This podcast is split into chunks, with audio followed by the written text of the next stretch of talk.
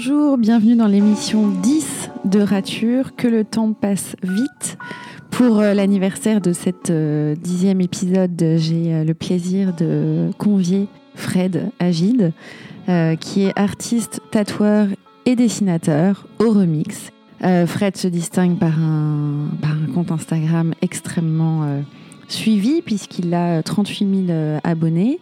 Compte Instagram qu'il nourrit régulièrement de ses, de ses tatouages qui sont, euh, qui sont ses propres dessins, mais ça, on, on y reviendra. Et, et de tatouages assez humoristiques avec beaucoup de textes, parce que Frédéric, a priori, aime le verbe. Frédéric, bonjour. Bonjour. Comment vas-tu? Écoute, euh, moins bien qu'hier, mais mieux que demain, ou c'est l'inverse, je sais jamais comment on dit. Mais ça va bien parce que, figure-toi que j'aime bien parler de moi. Ah. Donc comme on va passer un petit moment à parler euh, pas trop de toi et beaucoup de moi, ça m'intéresse. J'ai vu d'ailleurs que euh, le Parisien qui t'a consacré un, un article, même une vidéo en mars 2018, t'a- euh, baptisé euh, comme tatoueur dandy. Est-ce que c'est un, un terme qui te convient, tatoueur dandy? Est-ce que tu te reconnais là-dedans? Qu'est-ce qu'un dandy? Je te laisse répondre. Vaste sujet. Si on définit le dandy comme étant l'homme de la ville, euh, l'homme qui doit résumer euh, certain, un certain art de vivre, que est-ce que j'incarne cet art de vivre? C'est pas à moi de le dire. D'accord. Est-ce que tu pourrais, euh, puisque ces mots ne, ne te conviennent peut-être pas, te, te définir auprès de nous euh, et répondre à cette question, cette vaste question qui est euh, qui es-tu? Alors ça, c'est une question vache. Parce que Je sais. pour faire écho au titre euh, de l'émission, je dirais que je suis un raté. Un raté ou un raturé? Un raté qui rature. Un raté qui rature, c'est beau ça. Mm. Alors pourquoi tu, tu penses être un raté? Parce que je pense qu'on est tous des ratés et que euh, c'est dans les ratures qu'on s'accomplit. Est-ce que on peut revenir aux, aux fondamentaux, c'est-à-dire tes premières ratures, qu'elles soient d'ailleurs existentielles ou professionnelles ou comme il te plaît On a combien d'heures? On a, on a une petite heure. La première rature, on peut dire que c'est ma venue au monde, docteur. Ouais. C'est à partir de là que tout commence. Mhm. C'est à partir de là que, euh, au-delà des gènes qui te constituent, euh, je dis tu, mais c'est toi aussi l'auditeur, hein, euh, fais pas semblant de dormir, tu es concerné aussi, qui font que tu te constitues par rapport à ce que les autres te renvoient, puisque au début tu peux réfléchir, mais tu peux pas parler, tu peux pas trop agir, un, un petit peu moins interagir. En revanche, c'est par rapport à ce que les autres te renvoient que tu te constitues. Par exemple, mon grand-père, qui était énarque, quand il m'a vu tout bébé nourrisson, il a dit à mon père Oh, avec le front qu'il a, il n'avait pas cette voix-là, mais il a dit Avec le front qu'il a, il sera probablement énarque. Il sera sûrement énarque. Donc on avait déjà projeté de grandes ambitions Voilà. sur toi. Donc, première rature, parce que comme tout le monde le sait, je n'ai pas fait l'ENA. Enfin, je n'ai Ouais. même pas essayé, en fait. Je Mm. n'ai pas essayé de, de- de préparer le concours, même pas préparer. euh, Bref. Quand on ambitionne pour toi euh, une école aussi peu prestigieuse, euh, oui, forcément, ça met la barre assez haut. Enfin, je sais pas comment on pourrait la mettre plus haut, d'ailleurs. Mhm. Euh, de fait, oui, je, je suis parti du principe que de toute façon, j'allais décevoir tout le monde, enfin dans le cercle familial du moins, sur le sujet qui concerne les études. Moi, j'ai choisi l'école de la rue, Ah. l'école de la vie. Tu n'as pas fait d'université, de- Oh non, d'école non, non, ça c'est pour les gens qui savent réfléchir. D'accord. T'as as quitté l'école à quel âge? Alors, je sais pas, l'école, elle est, enfin. Enfin le lycée Je ne sais oui. pas. Le Non, collège Alors, alors, mon CV, tiens. euh, alors, euh, moi, j'ai été ce qu'on appelle un cancre. Par exemple, au collège, qui se fait normalement en 4 ans, moi, je l'ai fait en 6 ans. J'aimais bien, je, trou- je trouvais ça confortable, les gens étaient gentils, ils rigolaient à mes blagues. J'étais constamment délégué de classe nommé d'office. Donc, euh, j'ai voulu prolonger un petit peu cette, euh, cette étape de ma vie. Ben, J'étais comme tu me vois là, en fait. Mm. J'étais, euh, euh, je rigolais, euh, j'étais un détendeur d'atmosphère, on va dire. Ça, les profs aimaient pas trop. hein. Mm. parce que forcément, ça nuisait considérablement à, À la à concentration. la concentration collective. qui est, comme chacun sait, une moyenne de 7 minutes par heure pour les enfants et les adultes. et ces 7 minutes, moi, je faisais tout mon possible pour, pour les saboter. Est-ce qu'à ce, moment-là, tu dessinais? Parce que si tu travaillais pas, qu'est-ce que tu faisais à part euh, déconcentrer euh, Mais c'est pas parce que j'étais un cancre que je travaillais pas. C'est Ah, peut-être juste que mon cerveau il moi. est pas bien calibré et qu'il Hmm. fallait que je travaille beaucoup, beaucoup, beaucoup pour, euh, pour arriver à faire euh, un peu moins bien ce que les autres faisaient mieux que moi. C'est comme ça que ça s'est vraiment passé? Pas du tout. Non, on est d'accord. Je, je, Tu t'en foutais pas une? je n'en ramais pas une. Ouais. Est-ce que tu dessinais? Bah oui, c'est plus je Voilà. dessinais, moins j'avais du temps pour travailler mes cours d'histoire géo, par exemple. Qu'est-ce que tu dessinais? Alors, anecdote numéro 1. Alors, en CP, euh, j'avais pas encore redoublé, donc je dois avoir 6 ans, je pense. Les urinoirs dans les toilettes des garçons, euh, ils avaient trouvé euh, rigolo, judicieux et peut-être esthétique, j'en sais rien, de dessiner des pingouins sur le mur des urinoirs dont le ventre était l'urinoir. Donc tu pissais contre le ventre de- du pingouin. Mhm. Et moi, je trouvais qu'ils étaient très laids. Et j'ai décidé de leur euh, peindre, enfin de leur euh, colorier les yeux en rouge. Donc j'ai pris un feutre que j'ai désossé, dans lequel j'ai pris la, la mèche en fait à l'intérieur Mhm. et euh, qui faisait un, qui me permettait d'avoir un trait très épais, très gras. Et j'ai colorié l'ensemble des, des yeux des pingouins. De, je sais pas, il devait y avoir une dizaine d'urinoirs. Donc les 20 yeux des, des pingouins. Ensuite, je retourne en, en cours. La porte s'ouvre. La directrice de, ou le directeur de l'école, avec une gamine petite blonde avec des couettes, elle me pointe du doigt. Elle dit C'est lui Et elle m'a dénoncé. C'était ton premier geste un peu artistique En tout cas de, de révolte artistique? Euh, on va dire que c'était mon premier happening. Euh, Peut-être le seul. Non, il y en a eu un deuxième au collège, plus tard. Alors là, c'était euh, c'était moins drôle parce que mes parents avaient resserré la vis. euh, Ils voulaient absolument que, que je me rapproche le plus possible de, du concours de l'ENA, en fait. Et euh, oui, c'était très mal engagé. Et ils m'avaient mis chez les, chez les cathos, enfin dans, dans un, un établissement euh, euh, privé et catholique, à Versailles, s'il vous plaît. Ah oui. Et euh, ouais, là, ça rigolait pas beaucoup. Alors, totale. vraiment pas du tout. Hein. Si t'avais pas les mocassins, tu rentrais pas. Il y avait un physio à l'entrée, mais vraiment. hein. Et donc, euh, là, j'ai eu la bonne idée un jour de m'armer d'un marqueur et dans les toilettes de caricaturer l'ensemble des professeurs avec une pas un texte, une petite euh, comme un petit slogan, si tu veux. Et euh, ça n'a pas beaucoup plu. J'étais un assez mauvais délinquant, c'est-à-dire que je me faisais égoler à chaque fois. Donc du coup, ça n'a pas mis très longtemps à ce qu'on comprenne qui avait fait ça. En même temps, il suffisait de voir quels étaient les professeurs qui étaient visés pour rapidement comprendre quelle classe ça concernait Hmm. et de se dire dans cette école quel est l'élève qui s'est dans cette classe pardon quel est l'élève qui s'est dessiné? Euh, En général, il y en a qu'un dans une classe, enfin, au collège, un ou deux. Donc là, c'était moi, c'était sûr. Et euh, C'est marrant parce que euh, les deux anecdotes dont tu parles, c'est sur le mur, en public, avec des marqueurs. Tu avais besoin de, je sais pas, qu'on voit ton dessin. C'était pas, c'était pas quelque chose de privé sur un petit carnet. euh, ah, il y avait aussi, il y avait ça. Ouais. Il y avait ça, plus confidentiel, mais euh, Mm. des carnets, des feuilles, et puis bah, les cours de dessin aussi. Qu'est-ce que tu dessinais du coup? Enfin, de, de manière plus personnelle, parce que là, c'est euh, assez- déjà ces petits personnages là qu'on qu'on connaît aujourd'hui. Ah, ou- ils n'avaient pas du tout cette allure-là. Ils étaient euh, à cet âge-là, tu, tu recopies en fait. Mm. Euh, tu recopies, tu apportes euh, du mieux que tu peux. J'avais des modèles, des modèles euh, de dessinateurs, mais surtout de dessins, enfin de personnages. Et je me basais sur eux pour. euh, C'était quoi tes modèles? À l'époque, j'aimais bien Franck Margerin. Ouais. Euh, c'est euh, comment il s'appelait le grand avec la banane là?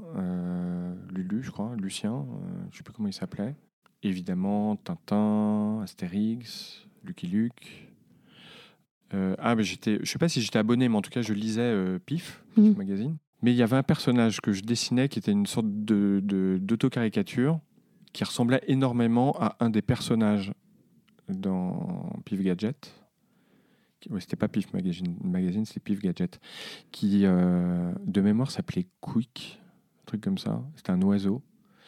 Et, euh, et moi, je faisais un bonhomme, bah, chauve. Ça, ça me faisait l'économie de dessiner les cheveux. Il avait un gros nez patate parce que c'était facile à dessiner. Et euh, je ne sais pas ce qui lui arrivait. Je ne me souviens pas des aventures. euh, Mais tu lui faisais vivre des aventures euh, sous forme de BD, enfin de, de petites histoires. De mémoire. Bon, c'est un peu loin tout ça. Et comme je ne les ai pas conservés, peut-être mes parents conservaient ça, j'en sais rien. Je me souviens que j'avais un copain qui lui aussi dessinait pas mal et qui, euh, on avait chacun un personnage et lui il avait un bonhomme bon, un peu pareil, genre euh, gros pif, pas de cheveux, grandes oreilles, qui euh, il s'appelait un truc hyper original, genre Monsieur Rigolo. Il s'appelait, je sais pas, Monsieur Patate. Et, et c'était. il vivait parfois, on faisait des dessins à quatre mains, si tu veux. C'était c'était moins des BD. C'était, euh, il leur arrivait, je sais pas, ils étaient sur un vaisseau spatial, il y a chacun son vaisseau, ou, euh, ou les deux dans le même vaisseau, j'en sais rien. euh, c'était. euh, oui, mes premiers dessins vraiment autonomes, on va dire. Ouais, sans, sans recopier des, Voilà. des choses existantes. Et- Quoi. Une aspiration qui était très, très marquée, mais, mais c'était la volonté de créer un univers qui me plaisait parce qu'en fait, je pense qu'à ce moment-là, ce que tu dessines, quel que soit ton niveau de talent, Tu veux dire à, à la préadolescence ouais, dans, dans ces années collège, on va dire, tu dessines quelque chose que tu as envie de lire ou de regarder. Sachant que moi, je lisais quand même déjà pas mal d'illustrés, comme on disait. Euh, mon univers était très riche, donc j'avais pas spécialement. En, en fait, j'avais plus envie de, de faire et de, de me complaire dans quelque chose que j'avais fait. Est-ce que ça plaisait tes dessins? J'avais. Alors, mes dessins plaisaient au point de un jour, mon père qui était. euh, euh, qui de temps en temps visitait des, des- des salons euh, professionnels. Et il était revenu d'un salon, je ne sais pas lequel, je ne sais pas dans quel pays, je ne sais pas pourquoi il était là-bas. Était-ce un stratagème pour aller visiter des dames qui n'étaient pas ma mère Je ne sais pas. Et euh, il revient, toujours est-il qu'il revient de ce, de ce salon avec, je crois qu'il avait un sac entier rempli de badges. Et c'était des gros badges en métal avec des, des, des logos de boîtes d'informatique, essentiellement, il bossait dans l'informatique. Moi, je vois ces badges et je me dis, il y a une opportunité. Je vais virer les logos atroces et je vais mettre mes dessins à la place. Sur les badges. Après, j'ai fait un petit commerce. À je crois que j'étais encore en primaire. Euh, En primaire, t'as fait ça? Ouais. En fait, je disais, D'accord. tu veux que je te fasse un dessin de qui? Tu veux qui? Tu veux euh, Mickey, Pluto, Dingo, euh, je sais pas, Lucky Luke, euh, Goldorak? Les gens, ils me disaient, je veux ça. Je leur faisais. Ils avaient le badge et ils me donnaient un franc. Le sens du business déjà. Ouais, tu parles. À 6 ans, T'as vu où 5 ça ans, m'a amené 6 ans. enfin, c'était toujours pas ça qu'elle allait En tout cas, m'amener le à sens du l'ENA. hein. marketing. Mais euh, cette pression euh, sociale, puisque ça fait plusieurs fois que tu la soulignes, euh, qu'est-ce que tu en as fait euh, à, la, à la sortie du collège? Tu es quand même allé au lycée, tu as poursuivi un peu, puis après j'imagine que quand même, tu as trouvé une voie professionnelle? À la fin de la troisième, euh, donc j'étais toujours un aussi mauvais élève, et euh, mes parents étaient complètement désespérés. Euh, la directrice de... Alors, moi, j'avais préparé des concours pour entrer dans, une école de dans des écoles de dessin. Mes parents voulaient absolument que je rentre au lycée, seconde, première, terminale, le bac et l'ENA, tu vois. C'était plein d'illusions. et je me revois dans un bureau, dans le bureau de la directrice, avec mes, mes deux parents. C'est fait assez- c'est suffisamment rare pour être souligné. Et euh, la directrice n'était pas démontée. Elle avait dit Mais, monsieur Agide, votre fils, c'est juste un cancre avec un bon coup de crayon. Et ça, j'ai beaucoup aimé parce que je Mhm. trouvais que ça me- c'était une belle caricature. C'était un- c'était une, c'était la, c'était la vérité. J'ai bien aimé que cette femme, elle ait eu l'aplomb devant Mhm. mes parents de leur dire. Je pense qu'aujourd'hui, un, proviseur, il peut plus dire ça à des parents, à des parents sans se prendre soit un procès, soit un point dans la gueule, soit les deux.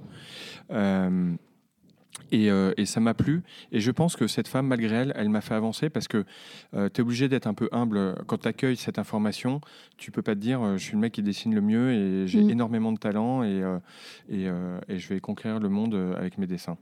Donc, euh, rempli de cette humilité, j'ai donc préparé les concours d'un certain nombre d'écoles Et euh, je suis entré donc euh, l'année qui suivait à l'école Corvisart, qui est une école qui préparait à l'époque, et qui prépare toujours, mais euh, à l'époque c'était un CAP en trois ans, qui préparait au métier de dessinateur d'exécution en publicité. Mais en gros, c'est graphiste. Tes parents, ils n'ont pas mis de veto à ce choix?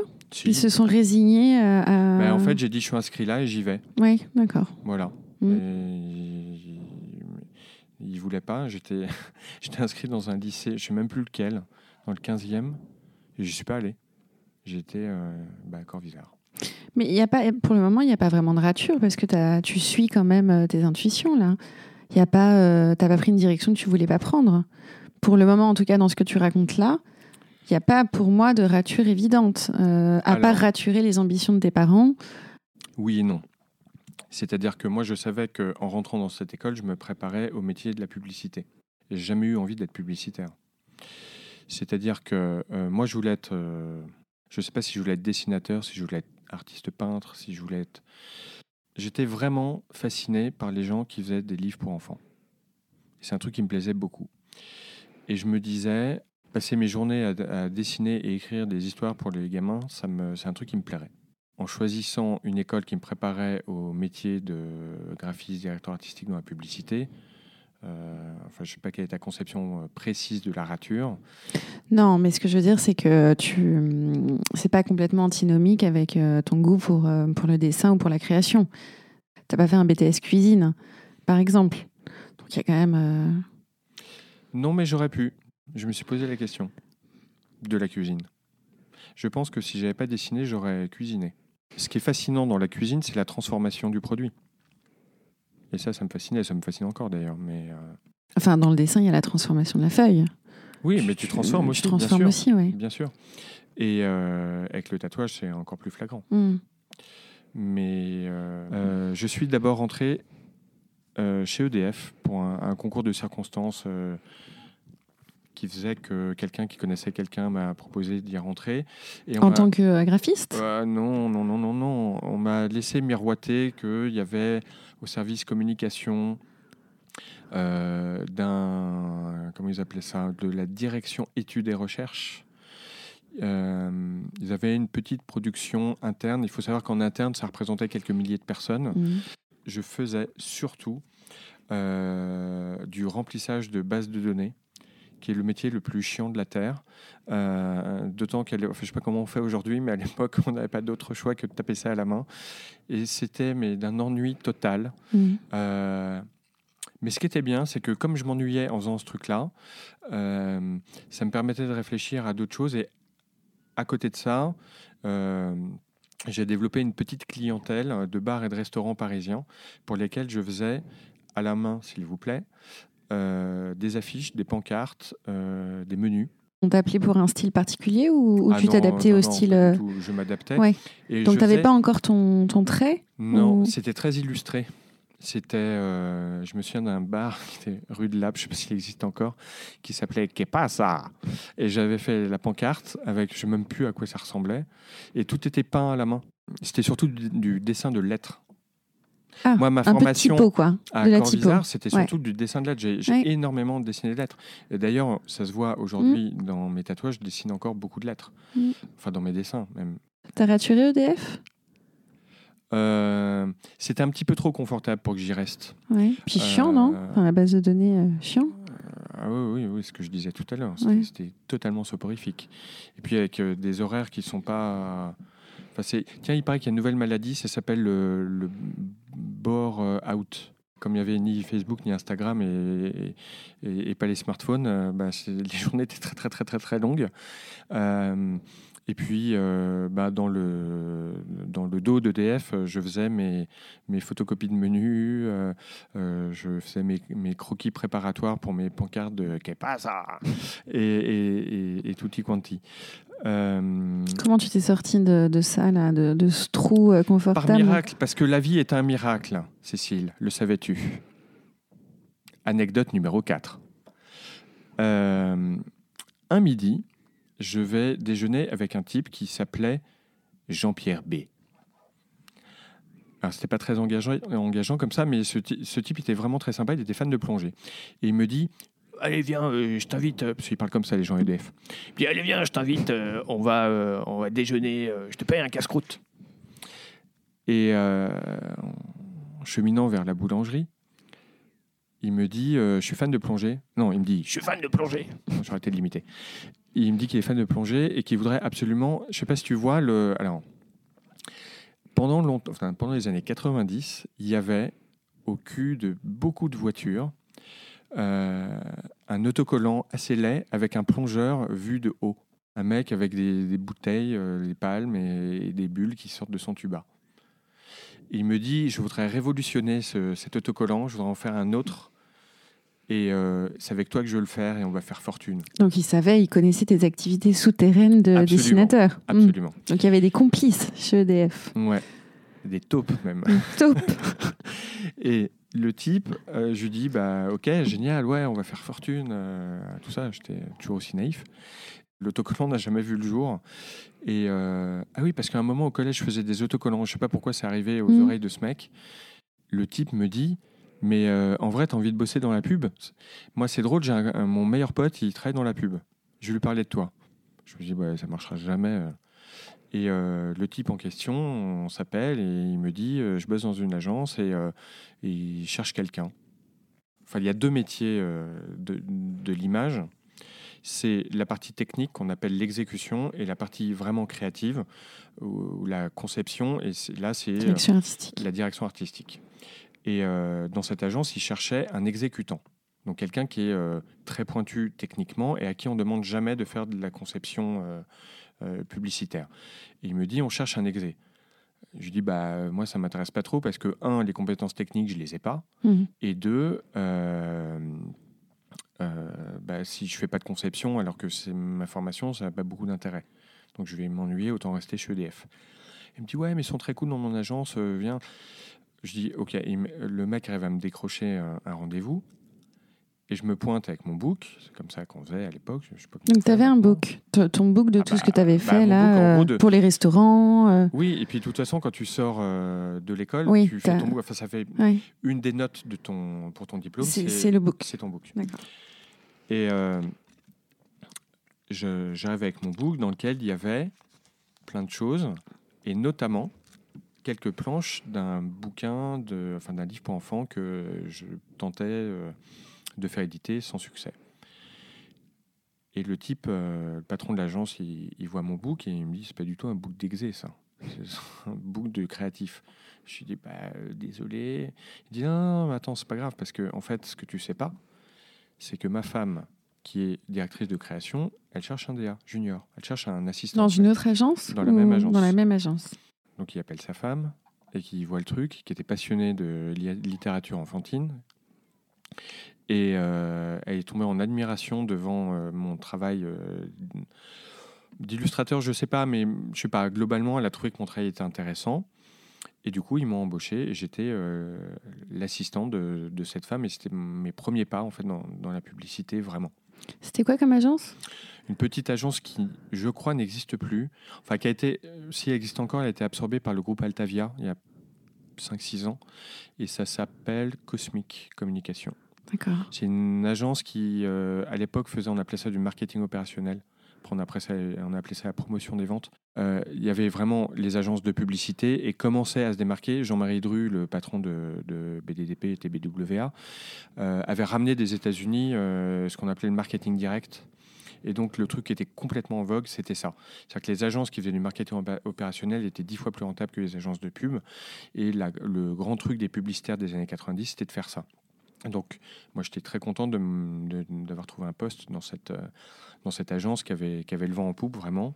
Et euh, avec Donc la- la pub pour toi c'était c'était euh, une option envisageable? Enfin, parce que tu Ouais. disais tout à l'heure que la pub c'était pas ton truc, mais pourquoi pas C'était après pas, tout? C'était pas une vocation. Euh, Oui. C'est pas que c'était pas mon truc. C'était, c'était vachement rigolo de bosser dans la pub. C'était, c'était Qu'est-ce qui était des années professionnelles géniales. Mhm. Bah, parce que c'était, Pas, on, on- on t'autorisait à, à être créatif, tu pouvais proposer des choses. euh. on t'autorisait tout court. Ouais. En fait, c'est ça le truc. Voilà. Alors ça dépendait des agences, mais euh, euh, celle-ci pas trop, mais celle que j'ai faite par la suite, oui, complètement. ouais. Il y avait une publicité pour une agence qui à l'époque s'appelait BDDP et Fils, qui était co-montée par un mec qui s'appelle Nicolas Bordas, qui a... avait fait une campagne dans laquelle tu voyais les créatifs des autres agences que BDDP et Fils qui faisaient les poubelles de BDDP et Fils pour aller choper de bonnes, des bonnes idées. Et euh, on, avait, on a, on a peut-être toujours coutume de dire, parce que je ne suis plus partie de ce, ce milieu-là, que euh, les bonnes idées, elles finissent toujours à la poubelle. C'est une phrase récurrente dans la pub? Oui, il faut savoir que je crois que c'est Frédéric Becbedet qui dit que les agences de, de publicité sont constituées d'écrivains ratés et de peintres ratés. C'est assez vrai. Moi, j'ai toujours dit, quand j'exerçais ce métier, que j'aimais mon métier, mais que j'aimais pas la façon dont je le faisais. Tout est imposé. Et donc, pour se consoler, souvent, on va piquer des idées chez les artistes. Des peintres, des photographes, ou même, je sais pas, des écrivains, des influences, en tout cas. Euh, des photographes de mode ou même publicitaires. J'ai rencontré, moi, des, des... j'ai eu la chance de rencontrer des gens qui travaillaient d'une certaine façon, qui apportaient vraiment quelque chose. Je trouvais, par exemple, un métier qui, pour moi, était encore empreint de noblesse, euh, c'était celui de photographe. Le photographe, on le faisait pas chier. Moi, j'ai eu la chance de faire des photos avec un grand monsieur de la photo culinaire qui s'appelle Peter Knoop. Et lui, moi, je travaillais, alors chez BDP, on travaillait pour Coca. Et euh, lançait des campagnes pour Coca, j'en ai fait, euh, j'ai rempli des poubelles et des poubelles. Euh, lui, il avait décidé que, comme le produit avait été trop connoté, transporter une image un peu trop malsaine, malbouffe déjà, il avait décidé de travailler la matière du coca. Et il avait fait des photos, on voyait le fluide, on voyait les bulles, on voyait le gaz, Hmm. et, et c'était, c'était magnifique ce qu'il Mm. avait fait. C'était de la macro, enfin c'était C'est très esthétique en plus. Là, pour le coup, il y a une autorisation à l'art euh, dans, la pub. que- tel qu'il les avait faites, ces photos, elles l'étaient ouais, complètement. Mm. Ouais. Moi, j'ai quand même l'impression, euh, quand je vois ton travail aujourd'hui, euh, on, y reviendra, mais qu'il y a, il y a un côté euh, publicitaire, et ne m'en veux pas pour le mot, mais c'est-à-dire un- tu arrives à, à saisir l'attention assez, assez vite. Je pense qu'effectivement, la façon dont je mets en scène mes dessins, il y a peut-être, malgré moi, une, un formatage publicitaire qui est resté. Qui est resté, oui. Enfin, un formatage où en tout cas, tu as, bien intégré les règles de l'attraction, on va dire, publicitaire, et, et tu, l'as- tu, tu les as transformées à ta sauce aussi, parce que c'est... Oui, Enfin, pas, c'est pas non plus des, des pubs, c'est pas, pas du marketing, mais mais il y a, mais il y a ces, il y a ce souffle en tout cas dans, dans tes dessins. On a envie de, de, de regarder tout ton fil Instagram parce que tu racontes aussi des histoires. Il y a, Oui. il y a ce côté euh, story un peu. Oui, mais ça, c'est autre chose. Ça, c'est autre chose, c'est parce que j'ai besoin de poser des mots sur euh, ce que je fais. Alors, dans les dessins parfois, mais à côté, euh, tout simplement parce que, parce que j'aime écrire. Ça, c'est une découverte que j'ai fait tardivement. Mais euh, Le, le- ton goût pour l'écriture? absolument, oui. J'ai eu envie à un moment de raconter les histoires des tatouages. Assez rapidement, je, raconte, je me suis mis à raconter pourquoi j'avais fait tel dessin sur telle personne. Sauf que en réalité, des anecdotes, bah, tout le monde a un peu les mêmes au final. Les gens se font tatouer globalement, hein, évidemment, un peu toujours pour les mêmes raisons. Donc je trouvais que je tournais en rond dans mes, euh, Dans tes récits, oui. ouais, dans mes explications de texte, si tu veux. Donc j'ai décidé de me servir des sujets abordés pour aborder euh, l'humain au sens large et, euh, et- Oui, parce que c'est des petites réflexions existentielles euh, quand même. Euh, C'est sur des grands concepts que tu interroges. Tu t'adresses à ton lecteur, comme tu l'as fait tout à l'heure, à ton auditeur en tu. Mm. Tu les inclus. Enfin, il y a quelque chose de très ludique, avec du style. Parce que je veux pas qu'il y ait de distance. Euh, la- L'approche qu'on a de l'art, dans l'absolu, elle est toujours distanciée de l'œuvre. Et moi, ce que je veux, c'est aussi la raison pour laquelle j'écris des textes, c'est-à-dire que tu peux l'attraper.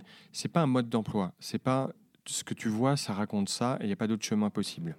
Ça dit euh, que tu peux l'interpréter à ta façon, mais tu peux aussi euh, mener une réflexion autre que moi je pousse avec le texte Mm. euh, et qui mène aussi vers une autre forme de réflexion. Est-ce que tu penses que tu as, besoin de donner plus de sens à tes dessins? Tu penses que le- le- le- les mots que tu, apposes au dessin, c'est une, euh, ouais, une volonté de, sens? Ou tu aurais peur que ce soit un peu vide, euh, sans mots, ton dessin? Ou tu penses que l'un ne va pas sans l'autre, peut-être? Peut-être que c'est comme ça que tu conçois ton, ton art à toi? Le dessin, il pourrait vivre seul, et le texte pourrait vivre seul. Euh, mais les deux fonctionnent ensemble. Enfin, moi, je considère qu'ils fonctionnent bien ensemble. Et j'aime bien ce que ça m'impose comme process d'écriture. C'est-à-dire qu'au moment où je poste mon dessin, euh, au lieu de me contenter de quelques hashtags en commentaire, j'écris un texte et il y a une sorte d'urgence. D'urgence à. Écrire. Donc tu le fais comme ça C'est une écriture un peu d'un flow, comme ça Ouais, D'accord. Qui Très vient. rapide, euh, que je relis à peine. Et j'ai envie et besoin de le faire comme ça. Je pense que si je me posais, je sais pas, si je me disais tous les matins à 9h, j'écris un post, il n'aurait pas cette. euh, ce rebond. Moi, je trouve que c'est une écriture qui est très rebondie. C'est des cyniques rebonds sur la vie. si tu veux, on peut dire ça comme ça. Oui, il y a un côté euh, cynique parce que tu en profites quand même pour. euh, Pour taper sur tout le monde. Voilà, c'est ça. En termes de positionnement, est-ce que tu as eu plusieurs ratures justement? Euh, Est-ce que d'abord tu t'es dit euh, publicitaire, ensuite illustrateur? Enfin, quelle rature tu as dû faire pour euh, trouver, ou peut-être que tu ne l'as même pas encore trouvé, ce que tu es en tout cas Mais moi, je suis un artiste, mais je suis un artiste depuis que je suis né, en fait. Parce que moi, la seule chose qui m'importe, c'est de, c'est de livrer ma vision du monde. La, la vocation de mes textes, c'est aussi ça. C'est de dire, moi, je te livre euh, une vision du monde, mais qui est quelque, quelque part un petit peu imposée, parce que j'ai des clients qui me disent, euh, je veux que tu racontes tel épisode de ma vie. Ça reste imposé. Si on me dit, il faut que tu me, euh, je veux un tatouage en lien avec mon accident de cheval, euh, je vais pas leur faire une fusée qui part sur la lune. Hmm, Bien sûr. Donc, c'est des commandes. Tes dessins, c'est des commandes. les tatouages sont des commandes, absolument. Les Oui. tatouages sont des commandes. Oui. Donc, Alors que le texte ne l'est pas. Donc ma véritable euh, liberté artistique, elle est dans le, elle est dans le texte. dans le texte et pas dans le dessin. Oui. Est-ce qu'il n'y a pas quand même une, une frustration que euh, ta vision du monde soit quand même euh, commandée par d'autres personnes? Et euh, pourquoi ça serait pas une vision du monde? Parce que pour moi, l'artiste, évidemment, peut faire des productions de commandes, mais euh, sa production à lui qui n'est pas euh, déterminée par, euh, par l'autre, elle est où, toi, cette création-là ce- ces, ces dessins que tu ferais, non pas pour l'autre, mais pour toi, et, et sortir ta propre vision du monde sans contrainte? Alors le problème, chère Cécile, c'est que ces dessins-là, ils ne se vendent pas. Mais il y a beaucoup de différences entre tes dessins, les Oui. dessins qui ne se vendent pas et les commandes? Bon, on se doute que c'est la même main qui a fait les deux, mais, mais c'est différent. oui. Et comment t'expliques ça? Ce que j'appelle moi mes dessins papier, ils sont plus bruts. Ils sont pas forcément. Alors déjà, ils sont pas forcément tatouables au sens technique, euh, même si c'est vraiment du trait. Alors moi, je fais peu de peinture, très très peu d'ailleurs. Il y a longtemps que j'en ai pas fait. Je fais surtout des dessins, Euh, beaucoup de dessins au crayon en très grand format, enfin grand format. Et ça n'a pas le côté, euh, comment dire, euh, estampille ou gravure euh, qu'il y a sur euh, mes dessins de tatouage. Les œuvres, c'est un dialogue, enfin c'est une ouverture au dialogue, à l'échange en tout cas. Et ces œuvres, elles n'ont pas encore trouvé euh, son... leur public. Est-ce que tu penses que c'est pour ça aussi que tu es devenu tatoueur? Parce que est-ce qu'il y a eu la frustration de l'artiste qui n'a pas été compris? Ça arrive souvent. Et du coup, tu t'es dit, c'est peut-être aussi là ton côté publicitaire, je, je vais transformer mon acte artistique vers quelque chose de plus exploitable, euh, marketing, euh, donc c'est-à-dire le tatouage, un truc qui marche vachement bien. L'arrivée au tatouage est- s'est faite complètement par hasard. Il y a eu deux étapes. La première, en fait, j'ai un bon copain de lycée qui a monté un, un salon de tatouage qui est un peu euh, Capignon sur rue à Paris qui s'appelle Bleu Noir. Et euh, un, un jour, on déjeunait ensemble et il me dit Mais euh, tu veux vendre tes dessins? Fais comme moi, fais des tatouages. Ça t'avait jamais traversé l'esprit? Jamais. D'accord. Jamais. Je n'étais pas tatoué d'ailleurs. Et au même moment, plein de gens se mettent à me dire Mais tu me ferais pas un dessin pour un tatouage? Une fois, dix fois, quinze fois, vingt fois. Et je me dis Attends, l'autre qui me dit Fais des tatouages. Les Mhm. gens qui me disent hein, Ça fait beaucoup de dis, signes. Bon, il y a un sujet là. Euh, donc, j'ai, euh, au fait, Jérôme, euh, comment on fait pour devenir tatoueur? Et il me dit euh, Très simple. achète du matos plutôt de bonne qualité. Il me dit, je peux te conseiller si tu veux, pour ne jamais avoir à remettre en cause le matériel. Très important. Écoutez-moi, les apprentis tatoueurs qui me harcèlent, qui veulent que je les prenne dans mon studio. Tu vas chez le boucher, tu achètes des oreilles de cochon. Tu t'entraînes sur les oreilles de cochon. Quand tu penses que c'est à peu près potable, que tes traits ne sont pas trop tremblés et que ça ressemble à un trait, tu te fais un tatouage. Si c'est pas Tu, tu te fais un tatouage à toi-même. oui, tu te tatoues toi-même. Si c'est pas trop pourri, tu tatoues les copains. Et si personne ne porte plainte, tu commences à faire payer. Et j'ai fait ça. Donc tout seul, autodidacte. Ouais, ouais, Tu t'es pas formé auprès d'un tatoueur ou d'une tatoueuse Non, mais euh, non, mais t'as déjà hein. rencontré un tatoueur T'as envie d'être l'apprenti d'un tatoueur, toi? T'as vu la gueule qu'ils ont? Désolé, les gars. Euh, quand euh, j'ai décidé de faire le tatouage euh, sérieusement, donc il faut passer une, euh, ce qu'on appelle la formation hygiène et salubrité, un truc du genre. Il y a quand même une formation Ouais, qui atteste formation, euh, c'est euh, pensé par euh, Oui. un tatoueur, un pierceur et, euh, et une infirmière en pré-retraite. Et ça dure trois jours. En fait, c'est n'importe quoi. C'est juste pour encaisser des ronds. C'est l'ARS, en fait, l'autorité régionale de santé, qui encaisse le montant de ta formation pour dire c'est bon, le mec, il est à moitié médecin, il peut faire des tatouages. Tu parles, je sais même pas faire un pansement. Bref. Il y en a qui ont énormément de talent, qui sont euh, tatoués, piercés de la tête aux pieds, Mm. et qui sont par ailleurs, qui peuvent être mm, tout à fait sympathiques et, et chaleureux et conviviaux et tout ça, mais ils sont pas très nombreux, j'avoue. Et euh, il y en a qui ont pas du tout de tatouage aussi, qui sont euh, des vrais cons, des vrais connes, ou qui sont très sympas. Enfin, c'est Quand tu t'es entraîné sur des oreilles de, de cochon, oui, tu l'as fait où? T'étais déjà au remix? Oui, mais je le faisais pas au remix parce que la machine à tatouer, elle fait un bruit euh, qui est un- qui est le bruit d'une euh, d'une roulette de dentiste euh, en dix fois plus fort. Oui, donc, Donc, insupportable. C'est complètement insupportable et ça rend les gens hystériques. Oui. Quand, déjà, quand tu te fais tatouer et que tu entends le bruit, c'est très crispant. Donc imagine au milieu d'un coworking, c'est juste injouable. Du coup, je faisais ça chez mes parents, dans leur salon à Neuilly-sur-Seine. Euh, parce que pendant ce temps, dans ma vie, j'avais raté ma vie de couple j'étais en train de divorcer. Donc ta vie perso, elle partait un peu à volo? Euh, alors, elle est C'était un changement en fait euh, radical, parce que euh, tu t'es mis au tatouage peut-être au moment où il y a eu cette rature personnelle. Et Je pense que c'était lié et émotionnel? Oui, peut-être, je sais pas, probable. La crise de la quarantaine. Toujours est-il que le salon, le vaste salon de Neuilly-sur-Seine, euh, et ses tables euh, euh, de, style empire m'ont servi de support et de cadre pour tatouer mes premières oreilles de cochon. Il n'y a, aucun- y a aucun moment donné où tu t'es dit est-ce que, je suis légitime pour devenir tatoueur Enfin, je le deviens comme ça, d'un claquement de doigts, je, je change de direction, je. Je sais pas, c'est quand même. C'est pas rien comme choix. Alors encore aujourd'hui, je me dis, je suis pas du tout légitime pour, en fait, le tatouage, comme beaucoup de professions, et qui plus est des professions artisanales ou artistiques, une sorte de confrérie qui fait que, bon, il y a des codes. euh, si t'es pas couvert de tatouage de la tête aux Mhm. pieds, t'es pas crédible. Euh, ça m'est arrivé d'ailleurs plusieurs fois que des gens viennent me voir au remix pour un tatouage Mhm. euh, en me disant mais Et toi, t'es tatoué oui, ils me disent Oui. mais c'est pas vous le tatoueur je dis non non non il, il arrive Ça veut dire que tu as dû te faire tatouer pour euh, gagner en crédibilité? Non, tu t'es tatoué par plaisir non, bah, quand Je suis un peu idiot, mais pas à ce point. Euh, j'ai. Je suis encore plus idiot, en fait, parce que je me suis fait tatouer pour apprendre à tatouer. Parce que les oreilles de cochon, c'est bien, mais quand tu es confronté à des difficultés Hmm. techniques, euh, c'est quand même bien de voir en vrai comment ça se passe.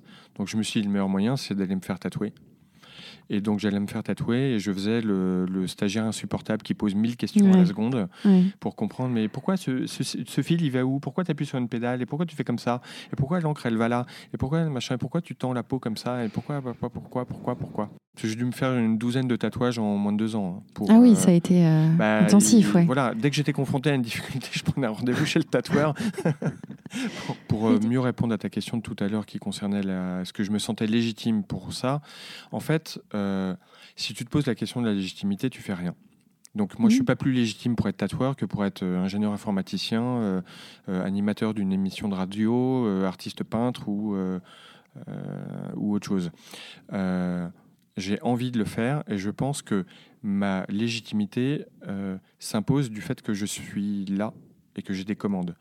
Si j'ouvrais un studio, enfin si j'avais ouvert mon studio de tatouage et que personne m'appelait ou venait frapper à la porte pour... euh, Tu te poserais vraiment la question. bah, là, Mm. forcément, je me dirais, il y a un Mm. truc qui convient pas. C'est- C'est-à-dire que moi, j'ai une offre qui, pour laquelle il n'y a pas de demande. Euh, le fait est que, manifestement, euh, j'ai une certaine légitimité dans la mesure où cette offre, elle répond manifestement à une demande puisque j'ai des commandes. Hmm. Ça fait combien de temps que tu fais ça? 4 ans? Que tu es tatoueur Trois ans.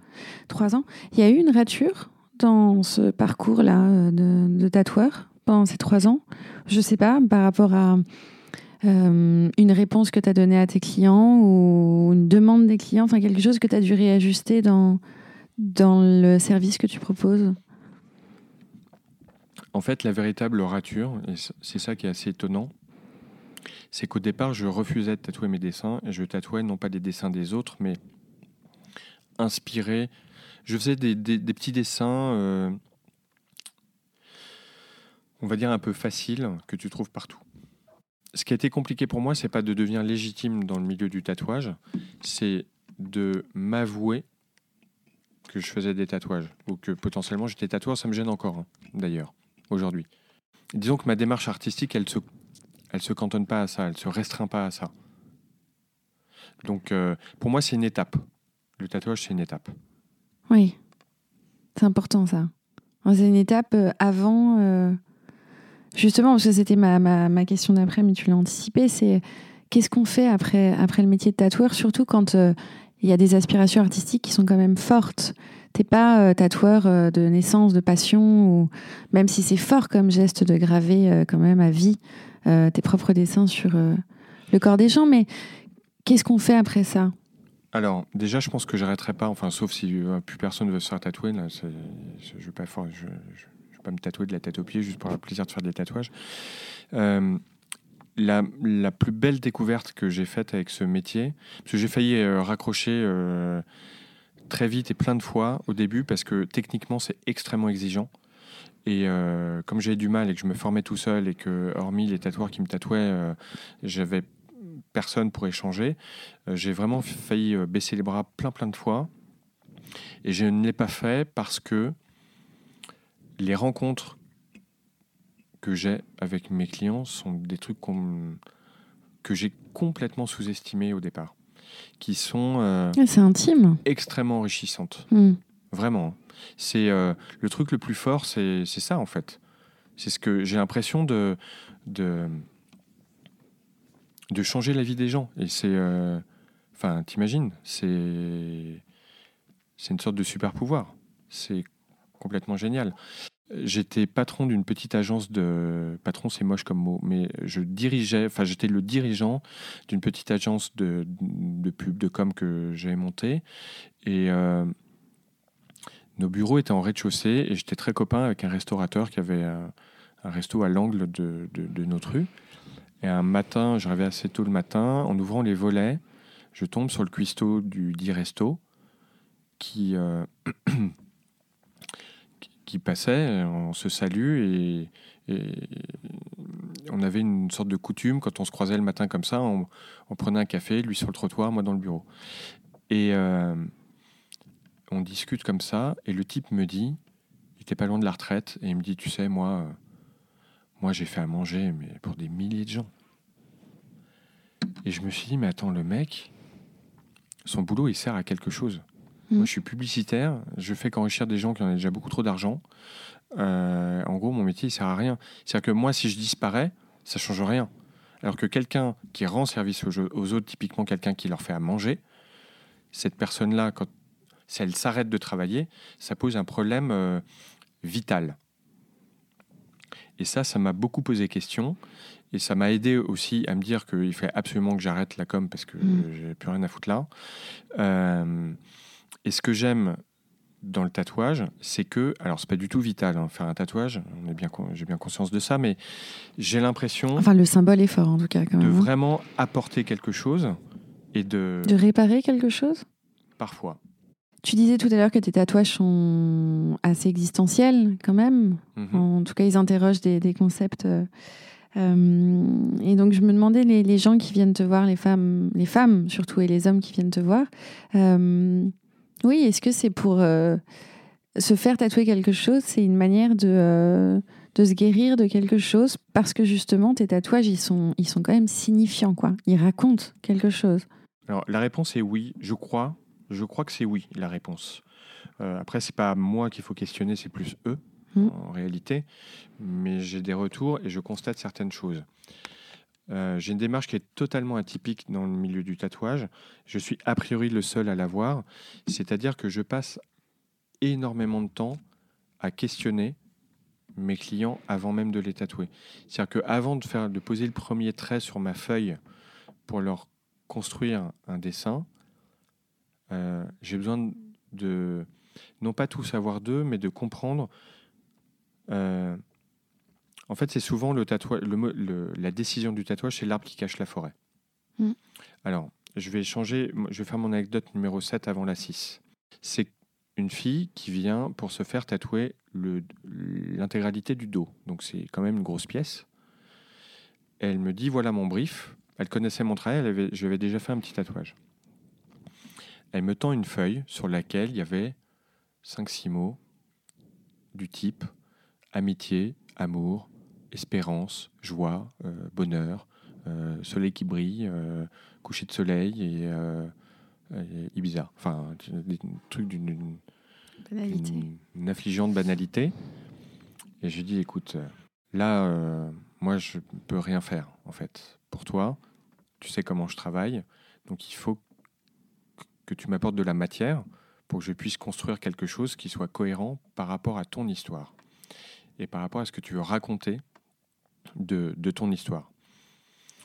Elle me dit, euh, je veux bien, mais alors je te fais un mail parce que si je te raconte ça ici, je vais pleurer. Soit.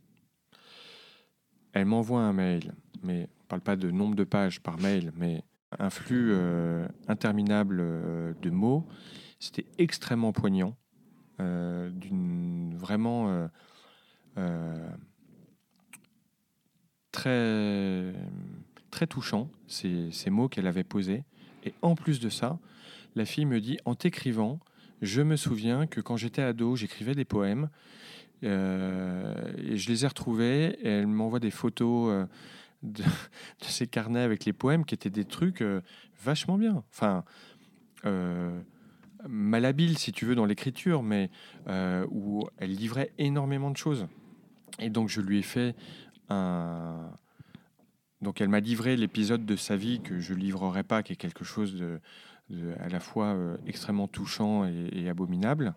Et on a construit autour de ça euh, une sorte de sa renaissance. Enfin, on a construit par étapes sur son dos euh, des étapes de sa vie qui montrent que euh, de ce moment où elle était coincée dans, sa vie avec les traumas qu'elle vivait, elle a pu, elle a pu s'élever vers, vers, vers qui elle est aujourd'hui.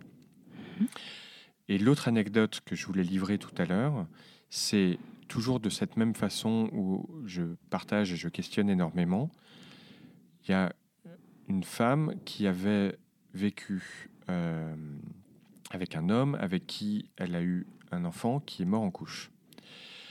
Euh, l'histoire avec ce monsieur se termine. Elle refait sa vie avec un autre monsieur avec qui elle tente désespérément d'avoir un enfant, euh, mais ça, ça rate pour le coup fausse couche, que sais-je, enfin bon. Elle vient me voir, elle me raconte tout ça, et elle me dit, je voudrais quelque chose qui symbolise ma petite fille qui, euh, qui, a vécu que très peu de temps, euh, par le doudou qu'elle avait, qui était un doudou euh, en forme d'âne, enfin de l'animal.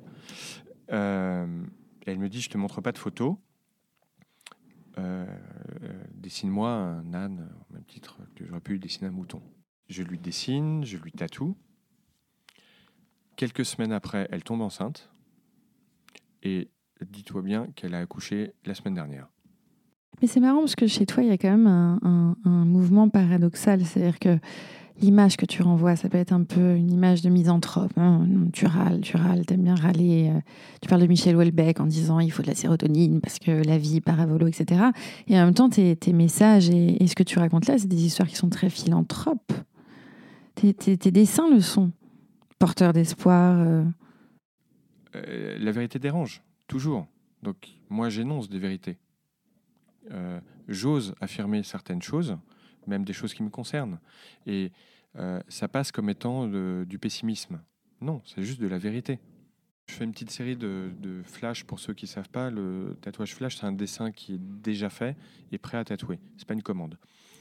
Euh, que j'ai appelé Jusqu'ici tout va bien.